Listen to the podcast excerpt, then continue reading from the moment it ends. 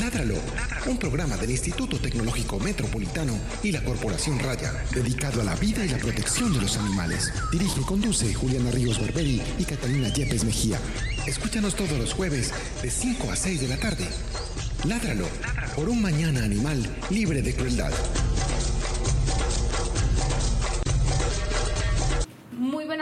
Para todos nuestros oyentes de Ladralo. Esta es la emisión número 104 del programa. Mi nombre es Juliana Ríos Barberi, soy ingeniera biomédica del Instituto Tecnológico Metropolitano y directora de este programa. Mi nombre es Catalina Jeffel, médica veterinaria de la Corporación Raya y codirectora de este programa. El día de hoy nos acompaña una invitada nos acompañan realmente dos invitadas. Primero vamos a presentar a la invitada Isabel, ella es una de nuestros voluntarios. Isabel, salude. Hola. Ella se niega a hablar el día de hoy, pero ella está aquí y nos está acompañando porque con ella hacemos nuestros días de esterilización todos los jueves para las personas que quieran, ya saben, pueden esterilizar su perro o su gato con nosotros. Y nos acompaña nuestra invitada del día de hoy, que es Ángela Echeverry. Ella es nutricionista y dietista de la Universidad de Antioquia y nos viene a hablar un poquito sobre todo este tema que nosotros pues finalmente mencionamos mucho en el programa, del consumo de carne y de productos eh, derivados de los animales. Ella viene a, darnos unas luces eh, muy básicas y muy generales sobre qué es este tipo de alimentación y cómo puede uno hacerlo sin ir a meter las patas. Eh, bienvenida Ángela, ¿cómo estás? Muchas gracias por la invitación, buenas tardes a todos, eh, muy complacida de estar aquí acompañando. Bueno, pero hoy no tenemos entonces noticias. no, primero antes que empezar con el programa, nosotros tenemos unas preguntas de rigor. ¿Cuáles son tus hobbies? ¿Qué te gusta hacer en tu tiempo libre? En mi tiempo libre me gusta hacer ejercicio, me gusta ir al cine, básicamente. Y a propósito del cine que te gusta, ¿cuál fue la última película que te viste? Todas son infantiles porque ya uno cuando está de mamá le ¿Tiene un chamaco? Dos chamacos. Dos chamacas. ¿De qué edad? ¿De qué edades? De 10 y de 7 años. Ah, están grandes ya. ¿Y entonces cuál fue la última película que se vieron? Emoji. Como de esos muñequitos del celular. Sí, ¿de qué se trata? De la vida, la tecnología y todos los eh, emoji cobran vidas. ¿Ah, entonces son como, como muñequitos y es una historia completamente. Yo ni siquiera la había visto, están muy desactualizadas. Ah, pues afortunadamente yo estoy desactualizada, imagínense con un hijito aquí. Lo tendríamos que traer para el programa.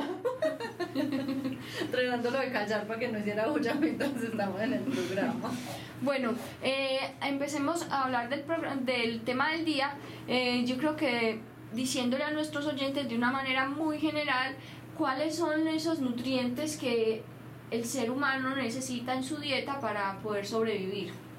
Bueno, básicamente hay dos clases de nutrientes, son los macronutrientes que están comprometidos las proteínas, las grasas y los carbohidratos, y los micronutrientes que son las vitaminas y los minerales. De ahí se desencadenan todos los, los que conocemos siempre. Entonces, de las proteínas que podemos hablar, que hay unas de origen animal y otras de origen vegetal. Las de origen animal están indicadas en, eh, o cuáles son las que más conocemos, obviamente la carne, el pollo, el pescado, el huevo, los lácteos. Como carbohidratos están los cereales, las harinas, tubérculos y plátanos, y las grasas que son, o si son saturadas, insaturadas o monoinsaturadas, dependiendo de cada uno. Ahí están los aceites, las semillas, eh, la mantequilla, todo ese tipo de grasas. Dentro de los micronutrientes están vitaminas y minerales, en los cuales están el hierro, el calcio, el zinc, ya toda la cantidad de vitaminas que conocemos. Eh, esas, eh, por ejemplo, las vitaminas son de las frutas, las verduras. Son las que más cantidad de vitaminas y minerales contienen, pero también tenemos otro tipo de, de alimentos que las contienen, las grasas también nos aportan, pero lo que más cantidad tiene de vitaminas y minerales es el grupo de las frutas y vegetales. Bueno, y dentro de esos grupos, entonces, ¿cuáles son los que clasificamos como de origen animal? Principalmente las proteínas. Las proteínas de origen animal, en las cuales están las carnes, que se dividen en dos, rojas y blancas. Las rojas son res y cerdo, y las blancas son pollo y pescado. ¿Por qué, se añadirá unas rojas y a otras blancas? Porque tienen más cantidad de hierro. Ah. Entonces, no es únicamente por el color, porque mucha gente dice, no, pero el cerdo es carne blanca, prácticamente, porque es muy clarita, pero no, es una carne roja. Ah, yo no tenía, eso sí lo acabo, lo acabo de... ¿Qué era porque el, Pues por la cantidad de hierro. Yo, sí pensé, yo pensé incluso que la única roja era la de res. Hasta este momento. Bueno, entonces ahora sí hablemos cuando decidimos no consumir esa, esas carnes rojas y blancas, cómo se altera o qué, o qué condiciones pasan o qué, o qué hay que adicionar a nuestra dieta con esas características. Bueno, cuando un paciente decide eh, iniciar una dieta vegetariana, mm, hay que tratar de calcular según la edad del paciente, según la eh, actividad física que realice o a qué se dedica, si es hombre o mujer y la, la edad también, el grupo de calorías que necesitaría consumir. Se deben suplir por proteínas de origen vegetal. Y si ya es un paciente que es un deportista de alto rendimiento, que tenemos que llenarle muchas más calorías y que la proteína es 1.2, 1.5 gramos por kilogramo de peso, habría que inclusive suplementar con módulos proteicos a base de batidos que son todos vegetales. Y como Pero lo que, que tienen- comen los del gimnasio. Que son proteína whey, que es Eso, whey protein gold standard. se ve que la utiliza. Pero es que es demasiado gold y uno siempre la ve. Entonces, solo en casos específicos se puede suplementar. De resto, uno puede, dentro de una alimentación normal, cambiarse de las proteínas animales a las proteínas vegetales. ¿Cuáles son, por ejemplo, esas proteínas vegetales ah, que encontramos en los alimentos que comúnmente consumimos? Las proteínas vegetales tenemos las leguminosas, que son todas las que vienen en vaina para desgranar, frijol, lenteja, arveja, garbanzos, eh, blanquillo y soya. Entonces una dieta vegetariana tiene que estar enriquecida o pues tiene que tener por lo menos una a dos proteínas, dos eh, cantidades de proteínas a partir de esas leguminosas. Eh, Cuando adicional las a eso- personas, una o dos diarias. Sí, o sea, tanto al almuerzo como a la comida, porque el desayuno tenemos otro grupo de alimentos que se llama quesos o sustitutos, que es un sustituto que no alcanza a ser una proteína que tiene 14 gramos por porción, sino que es la mitad, por eso es un sustituto de la proteína. Ahí tenemos o queso o huevo o otro tipo de, de alimento que suple esa proteína, pero yo tengo pacientes vegetarianos que desayunan con frijoles y no pasa nada. Calentado, cal- sí, calentado. Calentado. Calentado, Sí. o si no con almendras, semillas, vegetales verdes que también tienen mucha cantidad de hierro y de calcio, porque dependiendo de la, de la calidad del vegetariano que sea. Tenemos varias clases de vegetarianos, entonces hay unos que son un poquito más estrictos y otros que son más laxos. Eh, entonces definamos pues así como en general qué es ser vegetariano. Entonces, ser vegetariano, según la Unión Vegetariana Internacional, es un paciente que por convicción o por inclusive necesidad, porque hay algunas de las patologías o enfermedades que tenemos que nos llevan a quitar un nutriente de la dieta, deciden dejar de comer proteínas de origen animal. Ese es un, un- un paciente vegetariano, entonces se pasan directamente a todo lo que tiene que ver con origen vegetal. Ahí estamos hablando de lo que dijimos, eh, todas las, las vegetales de hojas verdes, las verduras y las proteínas como las leguminosas. Bueno, y cuando nos hablamos de vegetarianos que van más allá o que avanzan un poquito más, que son los que aquellos que definitivamente no consumen ningún derivado, ningún ningún alimento que tenga que ver con los animales, que serían los veganos, definamos quiénes son ellos. Ellos ni siquiera consumen leche, ni huevos, ni mantequilla, ni miel, absolutamente ningún producto que venga de un animal. Entonces es un poquito más mm, extremo e- ese tipo de, paciente porque ahí se vuelve más, más selectivo y de pronto hasta un poquito más repetitivo lo que consume, pero es absolutamente respetable. Hay muchos pacientes que inclusive están tratando de llegar a, a ese extremo de ser vegano. Entre el vegetariano y el vegano hay otros tres tipos de vegetarianos, que son los lacto o vegetarianos, que son los que toman leche y comen huevos, pero son vegetarianos porque no comen carne roja, ni blanca, ni roja. Eh, los lacto vegetarianos que no comen huevos, pero sí leche y, Queso. y queso. Y los semi-vegetarianos que son los que solamente no comen carne roja, pero sí comen carne blanca, o sea, eh, el pescado, el atún, el salmón, algunos solamente Más que todo pescado. Solo pescado, pollo no. ni pollo, ni carne roja. Bueno, y en esos cuando si vos nos contabas, o sea, ya sí se restringe mucho más el- la cantidad de alimentos que podemos como distribuir en ese en ese transcurso del día, o sea, los, Sí. los que son to- veganos totalmente. Veganos totalmente. Pues inicialmente para que tengamos una die- un patrón normal de dieta tendríamos que hacer cinco comidas al día. Tres comidas principales que son desayuno, almuerzo y comida y dos entre comidas que son media mañanas y algo. Generalmente las media mañanas y algo siempre son algo de fibra, fruta, eh, un cereal, dependiendo de la actividad deportiva que tenga un paciente. Eh, el desayuno sí debe tener los tres grupos de nutrientes que dijimos, eh, proteína, grasa y carbohidrato, al igual que el almuerzo y al igual que la comida. Entonces es donde uno empieza a jugar. Si un paciente vegetariano consume, si consume leche, le podemos poner un yogur con cereal, semillas, entonces el germen de trigo, las almendras, el maní, todo eso enriquece a nivel de proteína. Esa almendra es muy utilizada. pues la verdad es que sí, la veo mucho en las recetas veganas que veo, la almendra, veo otra cosa que se llama es que levadura nutricional que usan mucho en Estados Unidos para complementar los alimentos veganos. Pues no se desanimen.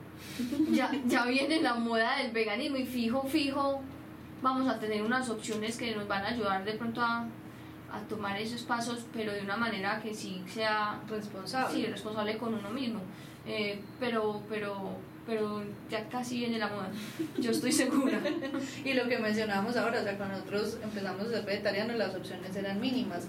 Ya ahora encontramos muchísimas opciones y muchas casas comerciales así trayendo medicame- eh, medicamentos. ¿Cómo le parece? ¿Cómo le parece? alimentos, eh, produciendo alimentos vegetarianos para, sobre todo, eh, mortadela, tocineta, o sea, que reemplacen lo que nosotros, pues uno se antoja, ¿cierto? Uno así que no, a mí me, me antoja todavía muchas de las carnes, lo que pasa es que por respeto no las consumo. Bueno, eh, hablemos, me hicieron achantar con el medicamento. Eh, hablemos entonces un poquito sobre los mitos que hay a través de, o al- con las dietas, alrededor de las dietas vegetarianas. O sea, hay mucha gente que cree que los vegetarianos estamos desnutridos, que definitivamente es imposible, que, que, que incluso si uno, si uno de chiquito no comió, no consume carne en esas primeras etapas de su vida, pues va a ser niños que no van a ser saludables Enclenques. unos enclenquitos. Contemos un poquito si eso es real, no es real, desde tu experiencia. Bueno, eh, culturalmente ha cambiado mucho. Nosotros somos una generación que seguramente en nuestro tiempo, nuestras mamás no había tanto auge del vegetarianismo, entonces no lo hacían, no lo conocían. Pero ahora sí, yo tengo muchas pacientes mamás que son gestantes o lactantes que desde que llegan a la consulta me dicen yo soy completamente vegetariana, entonces se le ajusta la dieta y es los principios que le quiere pasar a su hijo. Entonces es muy respetable y se puede hacer desde temprana edad, no pasa nada, simplemente hay que estar midiendo unos electrolitos en sangre para poder, y unos minerales en sangre para poder mirar si hay algún tipo de deficiencia y ver si es necesario suplementarla con algún ahí sí medicamento, con algún suplemento, con algún suplemento. Pero el, uno de los minerales que más se puede castigar en un niño es el zinc, porque es lo que más castiga la talla, o sea, hacer que no crezca mucho este chiquito. Pero entonces la realidad es que el zinc también lo podemos encontrar en otros alimentos. No porque no coma carne, no va a ser enclenque, no va a tener músculo, no. Vea, vea. Vea. Vio la masa muscular. Es absolutamente normal, yo puedo hacer una dieta con proteína de origen vegetal, cumpliendo todas las necesidades de- del niño. Esa es otra de las de los mitos que los que son, pues yo sí no tengo masa muscular, pero pero Juliana sí es ejemplo de, de que los vegetarianos no tenemos de dónde obtener masa muscular y que somos unos flacuchentos pálidos. No, lo- ahí Es por la falta de sol. Ahí la importancia es que hay que empezar a acompañar el, eh, los alimentos proteicos con hierro no hemo, porque hay hierro hemo, que es el que viene de la sangre del animal, y hierro no hemo, que es el que viene de los animales, de las proteínas vegetales. Entonces hay que acompañarlos con alimentos que a- mm, ayuden a absorber ese hierro. Como cuáles, el zinc, o sea que es necesario que cuando se coman los frijoles o los vegetales verdes eh, siempre haya un cítrico o haya ah, un jugo de naranja, de mandarina, de Oh my god, yo no sabía eso. para poder Sí, que eso se potencialice el efecto del hierro y se absorba más fácilmente. No lo puedo creer. ¿Y qué otro tip? alejarlo del calcio, por ejemplo. ¿Por qué? Porque el hierro se necesita, cuando nosotros consumimos el hierro, necesitamos alejarlo del calcio y asociarlo a la vitamina C para que se absorba más fácilmente. En la cultura pasada, los abuelitos lo que comían eran frijoles y la sobremesa era leche o mazamorra. Entonces, del frijol que tiene tanta cantidad de hierro y lo pasaban con leche, entonces ese hierro se pierde y no sabe para dónde coger. Entonces, no se absorbe como debería ser debería ser un jugo de guayaba, un jugo de naranja, mandarina. Por eso ahora la ola de los batidos verdes siempre lleva algo cítrico. Entonces es eh, espinaca, sapio, brócoli y una naranja o mandarina o el zumo de, de- de una toronja o zumo de limón para poder que se mejore el efecto del hierro. Porque es poco el hierro que consumen, entonces hay que potencializarlo para que no se pierda. Para que se absorba mucho más. Y para que, no se absorba, para que se absorba y no se pierda. Y sabes también que he escuchado, que quisiera que me dijeras si es verdad, que debe ir acompañado, por ejemplo, el frijol con arroz o maíz. con un cereal, porque es una muy buena combinación, una leguminosa con el cereal como el arroz. El arroz es una combinación perfecta con alguna de las No leguminosas. Eh, Es una- Pero bueno. no Es una combinación perfecta, es la alimentación de los soldados y tiene muy buena cantidad de energía. Entonces, un paciente, una persona que quiera consumir, inclusive sin ser vegetariano, hay muchas de las familias normales cuando se hacen frijoles entonces come carne sin ser vegetarianos porque ahí ya tienen la cantidad de, de proteína necesaria. Entonces cuando estamos comiendo una bandeja paisa que tiene más de 5 porciones de proteína, Uf. se dispara el colesterol, se aumentan otro tipo de enfermedades y fuera de eso pues trae más complicaciones. Entonces frijoles o lentejas o garbanzos con arroz es una comida completa. Solo haría falta los micronutrientes que serían vitaminas y minerales. Y si usted lo paga con el jugo cítrico. Está completo, no, no hace falta nada más. Lo lograste.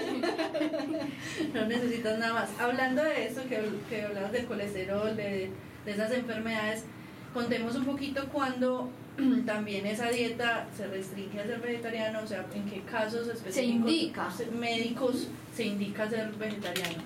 Inclusive eh, los estudios nos han mostrado que los pacientes vegetarianos tienen mejores niveles de colesterol, tienen menos enfermedades coronarias y cardíacas, manejan mejores cifras de presión arterial porque consumen menos sal, menos sodio, eh, inclusive controlan mejor la diabetes. Entonces, un paciente que ya tenga alguna de esas patologías, si se convierte al vegetarianismo, modifica mucho de los de, ya las enfermedades que tiene. Y si, si es vegetariano pues obviamente están chuleadas esas enfermedades no les, no, no les va a padecer.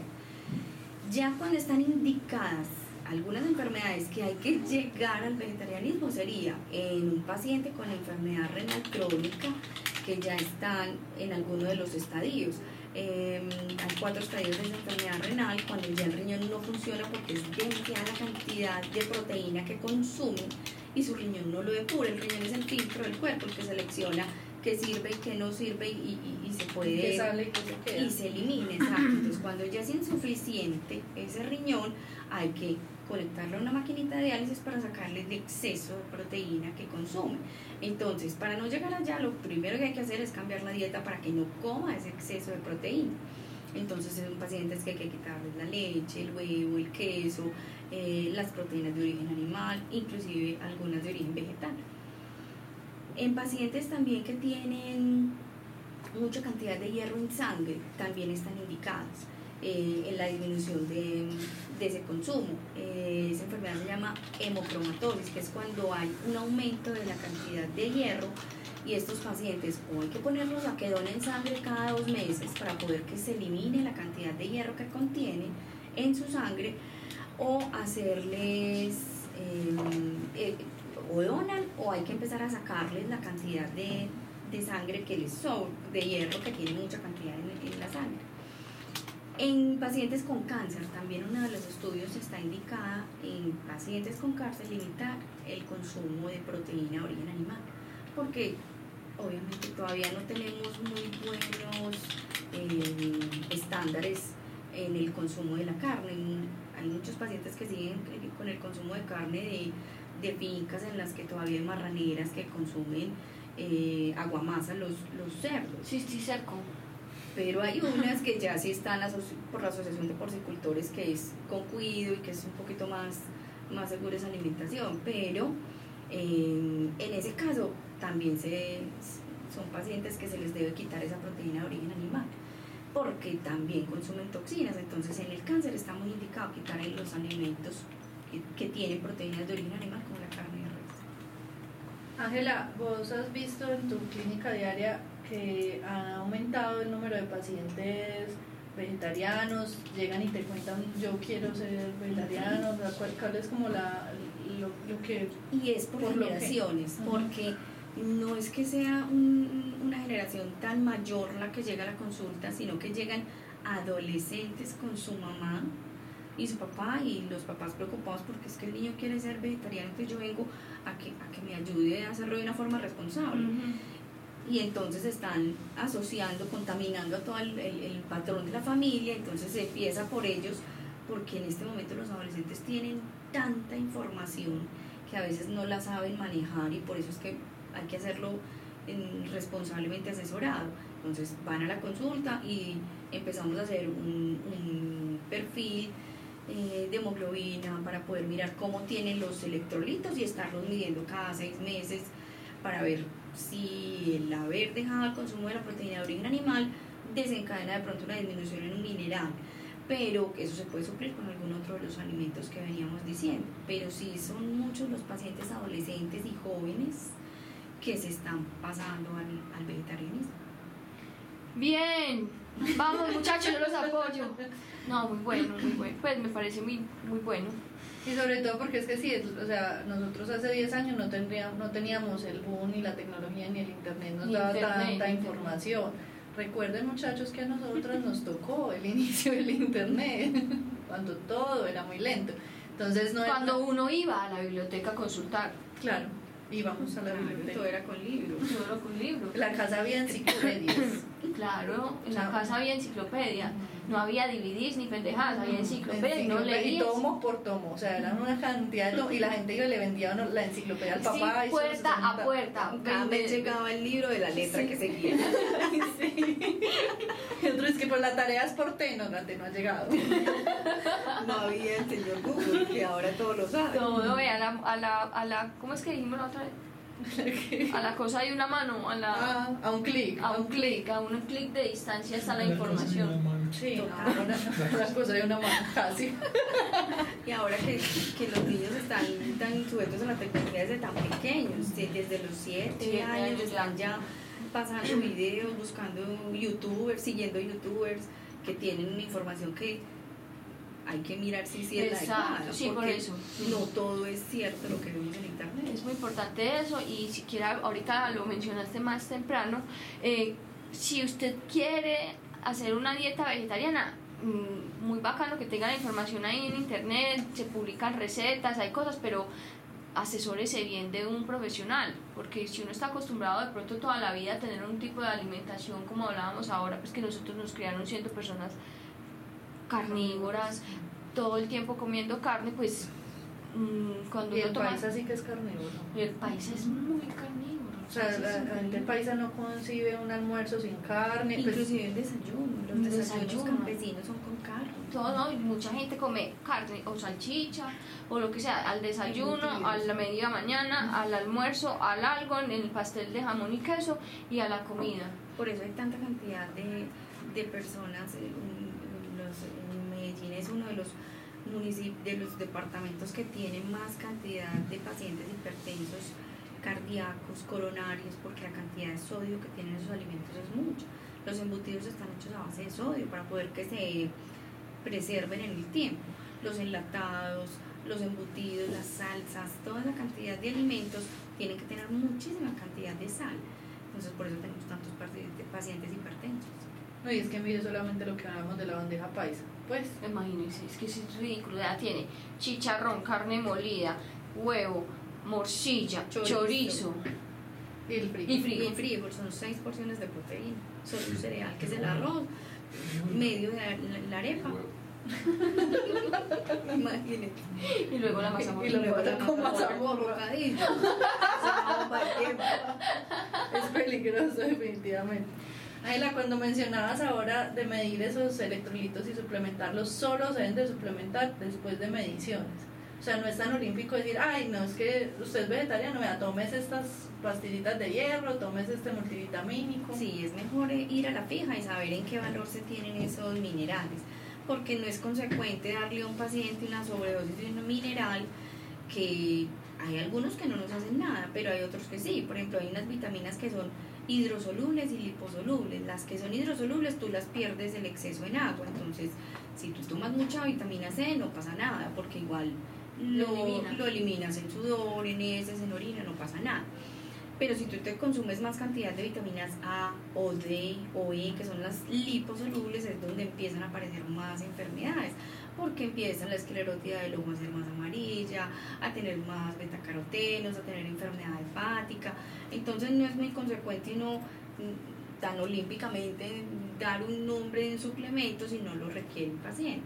Está bien que si son vegetarianos hay que tratar de, de mirarlos con una lupa un poquito más detallada porque no son pacientes que tengan tan a la mano eh, ese tipo de minerales pero y no estandarizarlos a todos porque todos los pacientes somos individuos completamente Claro. Son muy individuales. Yo una vez tuve un médico que, o sea, yo solamente le dije soy vegetariana y me mandó un suplemento que no voy a decir el nombre, pero que va de la A a la Z. y me, la, me lo mandó, es que Silver. O sea, como que yo. Como que usted fuera una señora anciana de mayores de 80. 50 Yo- mi mamá me gozó.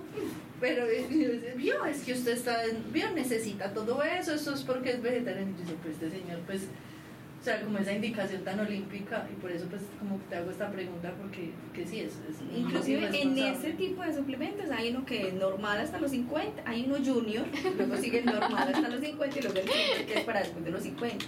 Pero hasta en pacientes oncológicos, jóvenes, niños, manejamos el silver porque tienen mejores cantidades de, de micronutrientes. Entonces, por eso seguro te mandó silver, pero no porque estuvieras mayor a 50 años. Pero sí, pienso yo que la forma más responsable es ir midiendo esos minerales y saber que hay en deficiencia. Si es el calcio, si es el hierro, si es eh, la vitamina B12 por el bajo Pues sí, consumo de la carne. ¿Esa B12 qué? Esa la obtiene uno de qué se supone normalmente. de las carnes rojas. Entonces, obviamente, en un paciente vegetariano va a estar un poquito más golpeada. Entonces, por eso, o la, la alcanzamos a superar con vegetales verdes, pero también los pacientes vegetarianos se nos cansan mm, de las mismas ensaladas. Entonces, por eso hay que innovarles con batidos o con otro tipo de preparaciones en las cuales estas verduras no se cocinen tanto para que no pierdan esos minerales, les sepa rico y fuera de eso no se disminuya mucho esa B12 sino la pollita normal de B12 que se debería, se debería Ya duele aplicar. un poquito. Pero Ya sí, los, sí, niveles están muy bajitos y por eso solamente se indica si está bajito y si ya fue medido en sangre. Porque tampoco es ponerle una inyección de B12 cada tres meses a un paciente porque ya es vegetariano. Como usted que le mandaron el silver. Eh, Ángela, ¿cuáles son los beneficios como más mm, importantes de las dietas basadas en, en- en vegetales? Mm, Pues en, en productos de origen vegetal, sí. Pues a ver, lo más importante es que tratar de cumplir con los grupos de alimentos normales, con las cinco comidas del día, ser muy responsable a la hora de reemplazar esa proteína, porque no podemos cambiar eh, la proteína del almuerzo, que como obviamente no va a llevar carne, ni pollo, ni pescado, si ese día no hicieron frijoles en la casa, entonces ese almuerzo se fue cero proteína. Entonces lo ideal es enriquecerlo con aguacate, con Ay, yo, almendras. yo amo el aguacate, el aguacate me, me proporciona Sí, Nutrición total. Es una grasa insaturada, pero de todas maneras tiene eh, la cantidad normal, sería un cuarto diario, lo podemos consumir todos los días. No, yo mami todos los días.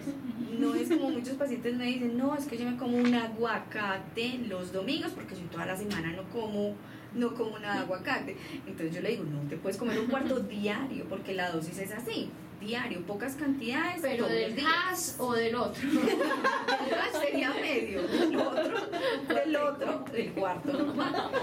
Entonces sí es, es un beneficio ser vegetariano por el hecho de, de la disminución de las enfermedades coronarias, de la presión arterial, de que vamos a tener más eh, beneficios y no es una, es una dieta inclusive con protección hacia que no nos vaya a dar cáncer eh, y es altamente responsable pues ya cuando nos ponemos en la cultura de- de- del buen cultivo animal entonces es mucho los beneficios que trae ser vegetariano, pero hay que reemplazar esas proteínas de forma responsable. No podemos cambiar la- los frijoles por una sopa de pastas porque ahí no va a haber ningún tipo de proteína. Yo creo que yo haría eso. No, pero, pero yo creo que, digamos que en algún momento nosotros lo hicimos, pero ya estamos siendo cada vez más responsables, sobre todo porque encontramos muchas alternativas. O sea, usted antes no tenía que echarle esa sopa, o sea, ya tenemos muchas otras alternativas de cosas que se pueden cocinar muy fácil, de, de como lo que es de ahora, o sea, jamón, tocineta, eh, carnes de hamburguesa que Hay podemos muchos permanecer. embutidos que son hechos a base de soya, de leguminosas. Hay microempresas que tienen, que venden las hamburguesas de frijoles y, y saben como si fuera De garbanzo, normal. lenteja, hasta quinoa hacen. Hace la, la- arepas con quinoa, pasta con quinoa, el arroz de quinoa, este también nos va a aumentar la cantidad de proteína. Entonces sí es, es tiene muchos beneficios a nivel coronario e inclusive las personas van a ser un poco más activas, van a estar menos cansadas, porque obviamente el tejido conectivo de la carne también genera ese desgaste, pueden haber más calambres en, en las personas, mientras que si son vegetarianos ese es otro beneficio. Bien, escuchen. Paula. Eh, hablando del tema de desnutrición, que es otra de las cosas que también nos preguntan mucho es que usted es desnutrido. Yo creo que también hay muchos carnívoros que son, pues que están muy mal alimentados. Claro. Pues ¿Usted hay cree que muchos esa barriga otros que Hay dos formas de, de malnutrirnos, porque también esa es la, la palabra. Hay desnutridos, hay bien nutridos y hay malnutridos. Los desnutridos son los que se disminuye el valor, el aporte calórico y no alcanza a compensarlo. Entonces su índice de masa corporal no le va a dar la cantidad normal. Entonces son los pacientes en extrema delgadez, caquécticos, que se les ven los huesitos, los normales que cumplen un índice de masa corporal normal, pero ahí también pueden estar enmascarados los malnutridos, que comen, que el peso está normal, pero que no se alimentan como, como debería ser. Hay pacientes que tienen la dieta a base de carbohidratos o de dulces en exceso y que son muy disminuidas las proteínas o, las, o los carbohidratos normales que consumen. Y ya los obesos, que son los pacientes que su índice de masa corporal pasa el límite normal superior y que sí tienen un exceso de, de adiposidad localizada. Adiposidad. Llámalo más técnicamente la barriga. la adiposidad que le sacaron a Pilar. Ay. Pues ella sí no es malnutrida. No, ya no es malnutrida. Ella es muy bien nutridita. Ángela, ¿crees que nos No, yo sí quiero preguntarle Ah, otra cosa. bueno. Eh, a- como para ir a, a concluir, nombremos, enumeremos los alimentos estrella del vegetarianismo. Pues qué alimento definitivamente un vegetariano debe consumir, pero así con nombre propio, frijol, lenteja, frijol, yo no sé quién, verduras, tal. Lo primero y lo más básico siempre serán las leguminosas. O sea, tienen que ser unos abanderados de las leguminosas, que son las que vienen en vaina, o sea, frijol, lentejas, arveja, garbanzo, blanquillo, soya. Tienen que estar enamorados de esas seis leguminosas. La porción es un puño cerrado, cocido, es un cucharón cocido. Se puede al almuerzo, se puede a la comida. Pues de pronto muy monótona o empezar a variarla por días, pero es que son muchas, son seis. Tenemos siete días, ahí hay variedad para todos los días. Entonces eso siempre tiene que ir. Si no tiene las dos. Pues no tiene que ser la sopa del frijol. O sea, pues sí, tiene lo que hablábamos puede ser la de torta de los frijoles, la tortica normal. Eso sí tienen que estar en todas las dietas vegetarianas.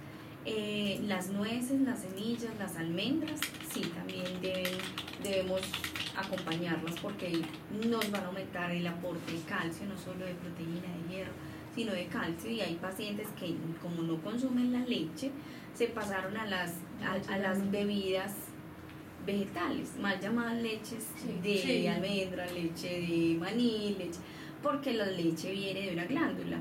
Entonces, por eso no las debemos llamar leche de algo, sino bebidas.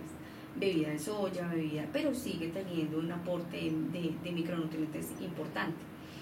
Eh, los sustitutos vegetarianos de la carne que también los tenemos eh, para hacer albóndigas o tortitas de hamburguesa, pasta con ese tipo de, de, de proteína desmenuzadita que también hace hace ver como si, si estés comiendo los dos aportes de, las, de la, tanto la proteína como el cereal. Y ya, pues los que no son tan estrictos, los huevos, la leche y el queso. A mí me gusta mucho el queso, me cuesta, me, me ha costado y me costará dejarlo. Una opción también de, de queso a nivel de soya puede ser el tofu, que no es, es muy distinto el sabor, pero el aporte de la proteína es la misma. Yo creo que es No una es cara. agradable. Pero es que de pronto usted y a mí no nos han dado uno bien Un tofu, preparado. sí, sí. yo Pues la verdad es que Por pues, eso es que no nos ha conquistado el tofu, pero bienvenidos los que nos quieran conquistar con tofu. a mí pues que me pueda quiera dar comida que no tenga carne. Es bienvenido. Ahora sí, ahora sí pregunto si nos falta Tu algo pregunta más por- Ahora sí, algo más por mencionar, por la invitación para la gente, ¿qué más quieres decir? No, mm, desde la nutrición, un paciente vegetariano puede estar absolutamente bien alimentado. Es un mito decir que no va a tener la cantidad de nutrientes normales. Por eso la indicación sería asesorarse responsablemente con un profesional idóneo en su quehacer. Eh, no con las dietas de revista, ni con las dietas que vienen en internet, ni la que me dijo el vecino, pues porque obviamente están es más fácil establecer una dieta patrón por edad, por peso, por el sexo del paciente. Eh, es mucho más ahora el auge que hay del vegetarianismo. Tenemos muchos niños, adolescentes, jóvenes que están en un consumo muy responsable de, de la dieta. Entonces, yo pienso que las, la, la porción de proteína de origen animal tiende a, a desaparecer en unos añitos. Con, eh, cuando las generaciones mayores que no están tan no, no lo comparten mucho porque Ellos están de acuerdo como mi mamá que dice, Como "Pero la mía, como doy, la mía, la mía. qué te doy? Comas este chicharroncito. Un pedacito, No. un pedacito. Pero yo qué te doy, es que qué, qué problema, si uno se, uno se siente todo, pues como que encarta a la familia, ay, vamos a ir a un Yo no, yo no. Yo me como cualquier arepa, deme la arepa. La mazorca, los asados. arepa, papa, mazorca y las verduras que hagan. Eso. Champiñón. Yo tengo pacientes que van a los que son vegetarianos, van al asado y ellos llevan Sí, su, su su cosa, proteína claro. y se las asan normal, no pasa nada. Eh, yo quiero hacerte una pregunta, pues, o, o como que aclaremos una cosa, porque hab- hablando de mi mamá me acordé que mi mamá cree que todo lo vegetariano obligatoriamente quiere decir saludable y fitness. Es mentira, ¿cierto? No, lo fitness es inclusive lo que tiene menos cantidades de calorías de las porciones normales. Lo vegetariano sí es más saludable porque tiene menos cantidad de grasa. Eso está claro, Sí, porque sí, una sí, porción de proteína de origen animal tiene una grasa saturada. Pero no es lo mismo que lo dietético. No. No es lo mismo, sí, Emma. Y Lo hay cosas que son dietéticas, hay cosas que son eh, libre de o bajo en. Entonces, no todo lo que no trae, por ejemplo, un- algo que sea dietético no es únicamente porque no traiga carbohidratos o no traiga azúcar. Hay otros que no, te- que no tienen eh, sal. Por ejemplo, la, sal está mal llamada en sal dietética, pero es una sal que tiene menos cantidad de sodio, pero no tiene calorías. Entonces, no es que sea dietética porque no te vaya a subir de peso sino que le disminuyen uno de los nutrientes que tiene, uno de los micronutrientes. Hay que leer las etiquetas, eso es fundamental en un paciente vegetariano, aprender a leer Absoluto. etiquetas. Sí, sí. Nosotros- yo aprender como a leer esa composición nutricional de las cosas. Fallo. Fallar. Sí, me, me- pues no. No Sí, le prestamos la suficiente atención. Eso es importante porque el papel puede con todo. Hay muchos pacientes que están convencidos de que son vegetarianos y les llevan a uno lo, lo que se comen y mentiras que sí, hay, hay algún aporte. de Ah, sí, sí, no, los ingredientes sí los leo. Lo que no leo es... Ah, no, pero usted está hablando lo mismo que yo, sí, sí. De los nutrientes, o sea, porque hay cosas que, que le, les ocultan a uno el producto de origen animal. Ujú, Por sí. ejemplo, los que dicen goma natural o lo que sea que está basado en, en la gelatina y en el colágeno de las patas de las reses. Pero, pero pues sí, yo cuando me refería a que dicen 3 gramos de yo no sé qué. 3, 4 Al aporte, el aporte que Eso, le el da aporte. Eso, para eso sí necesitamos entonces establecer la dieta por el peso y ya saber cuántos gramos de proteína por comida te deberías consumir según el peso.